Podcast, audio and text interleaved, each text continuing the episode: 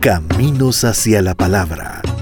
Una visión de la historia de las iglesias evangélicas en El Salvador en la investigación y voz de Carlos Cañas Dinarte. Cuando Robert Bender regresa a El Salvador a partir de octubre de 1927, el país al cual él vuelve prácticamente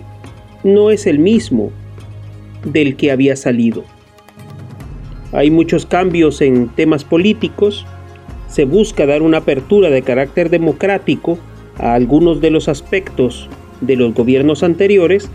y por tanto se ha permitido una mayor eh, apertura de conciencia, de conciencia social sobre todo, en cuanto a eh, permitir la labor de las iglesias evangélicas en el territorio nacional.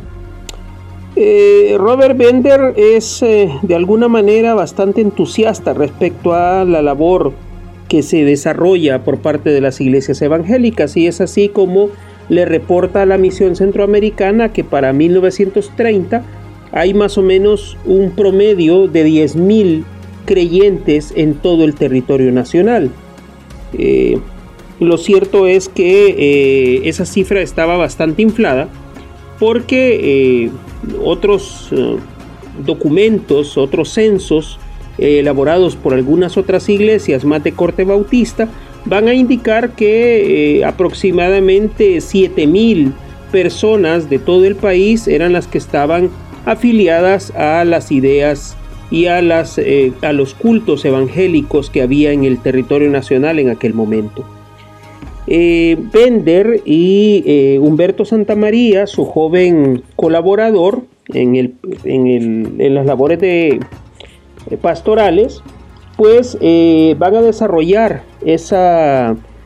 esa actividad evangélica en San Salvador y en algunas otras zonas del occidente y del centro del país. Eh, por desgracia, eh, Santa María fallecerá el 18 de diciembre de 1931, antes de cumplir 33 años de edad,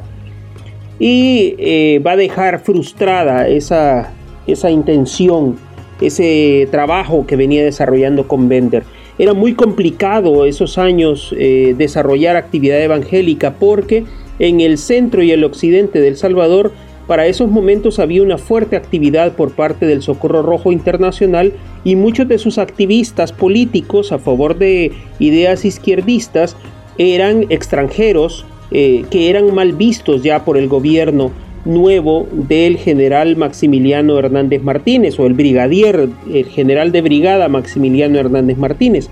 Eh, todas esas personas van a ser tipificadas como comunistas y van a ser señaladas abiertamente por el régimen de turno eh, por sus actividades cuestionadoras del status quo. Entonces, eh, muchos de ellos, internacionalistas reconocidos, suramericanos, norteamericanos, incluso soviéticos, van a ser señalados y perseguidos. Y dentro de, esa, de ese grupo de personas pues obviamente los extranjeros que estuvieran predicando eh, el Evangelio iban a ser también incorporados dentro de ese grupo de sospechosos para el régimen martinista.